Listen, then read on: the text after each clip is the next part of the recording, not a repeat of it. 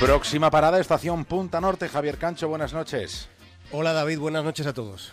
En el capítulo de hoy vamos a ocuparnos de algo intangible. A continuación, en la brújula, hablamos de la nada.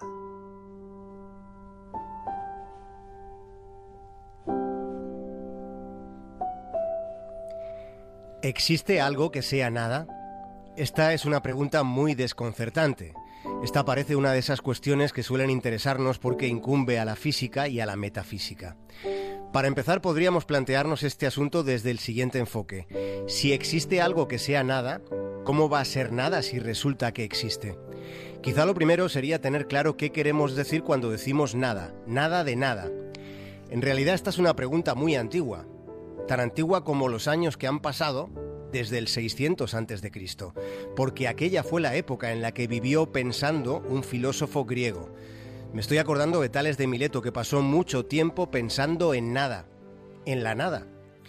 No muchas centurias más tarde, otro filósofo, Aristóteles, trazaba una definición que sigue vigente incluso después de las muchísimas novedades que ha revelado la física cuántica. Dijo Aristóteles que la naturaleza aborrece el vacío.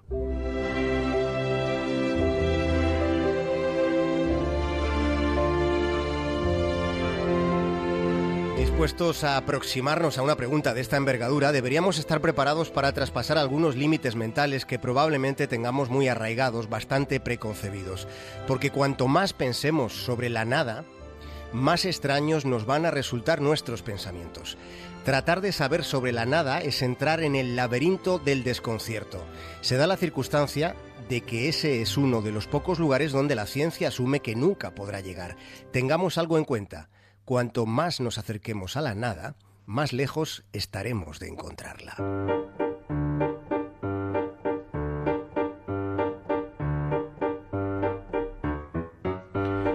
Cuanto más sabemos, más nos damos cuenta de todo lo que desconocemos sobre eso que llamamos el vacío. Pensemos en el espacio vacío. En principio, y con un planteamiento, digamos, rudimentario, podríamos pensar, bien, pues ya está, es ahí donde podríamos encontrar la nada en el espacio vacío. El problema aparece cuando los físicos nos explican que en el espacio vacío resulta que hay cosas, y además cosas de una índole desconocida incluso. El espacio profundo está lleno de cosas, no sabemos qué son, pero sabemos que están ahí. El espacio está lleno de una inmensidad de apariencia inexistente. Otra forma de imaginar el vacío podría consistir en pensar en una habitación en la que no hubiera nada, ni siquiera aire.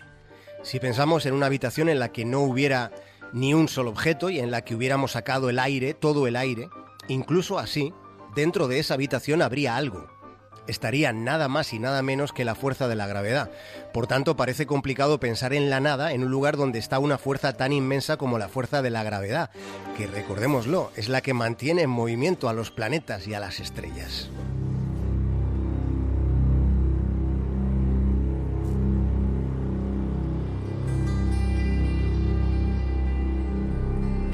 Prosigamos, prosigamos buscando la nada en la física cuántica que es la mejor disciplina para predecir y describir comportamientos paradójicos. Si la mecánica cuántica nos explica que incluso donde pensamos que no hay absolutamente nada, sigue habiendo niveles de energía. La física cuántica demuestra que el vacío no está vacío, nunca lo está. Pero entonces, ¿qué es esa energía que habita el vacío? Cuando tratamos de mirar esa energía que está en el vacío aparecen y desaparecen partículas y antipartículas. Surgen y se esfuman pequeñas partículas de materia. Pero resulta que también hay antimateria. La antimateria son las antipartículas, por ejemplo los antineutrones. Y todo esto que digo, y que suena raro, se puede medir en el laboratorio. Esa energía está ahí. Esas partículas son tan efímeras como efervescentes, pero siempre están presentes, en todo momento están presentes. El vacío sería una especie de nebulosa burbujeante de partículas y antipartículas que surgen de la nada y que desaparecen. La evidencia nos dice que ahí donde creemos que no hay nada resulta que hay algo. El vacío contiene algo, contiene lo que se llama el campo de Higgs. El problema de este campo, de lo que es y de cómo actúa, sigue siendo un enorme misterio. Sabemos que está ahí, esta es una certidumbre, está ahí, pero no sabemos exactamente qué es. ¿Qué es el campo de Higgs? A día de hoy sigue siendo una de las preguntas más apasionantes por resolver. De momento lo que ya se ha podido descubrir es una parte de esa incógnita sobre la nada. Ahora ya sabemos que el vacío no está realmente vacío. Contiene ondas electromagnéticas fluctuantes y partículas que saltan dentro y fuera de la existencia. Esto no es mística, esto es física. Hay partículas que saltan dentro y fuera de la existencia.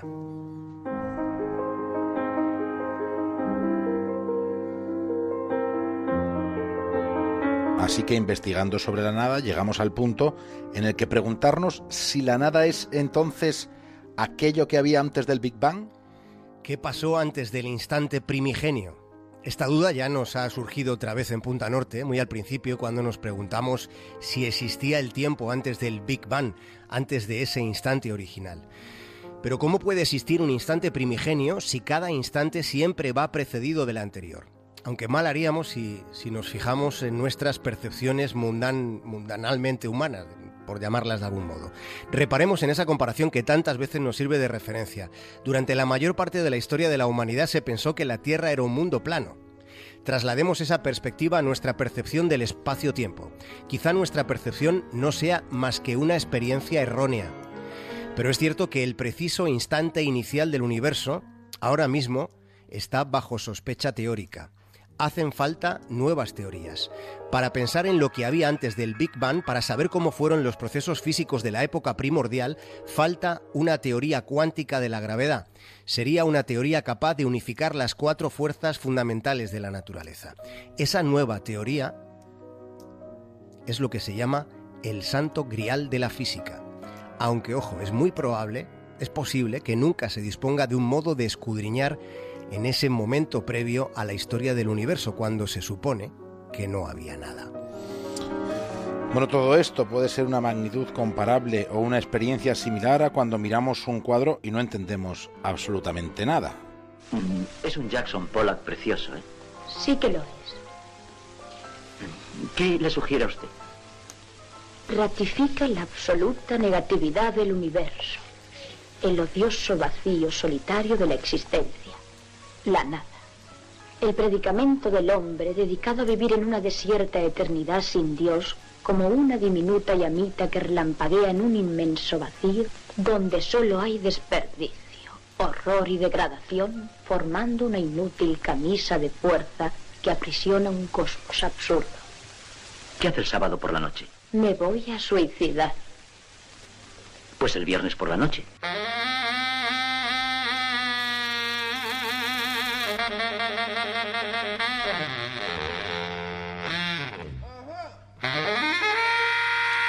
Hasta el miércoles por la noche no habrá más Punta Norte y será un inmenso vacío, casi casi como la nada, Javier Cancho.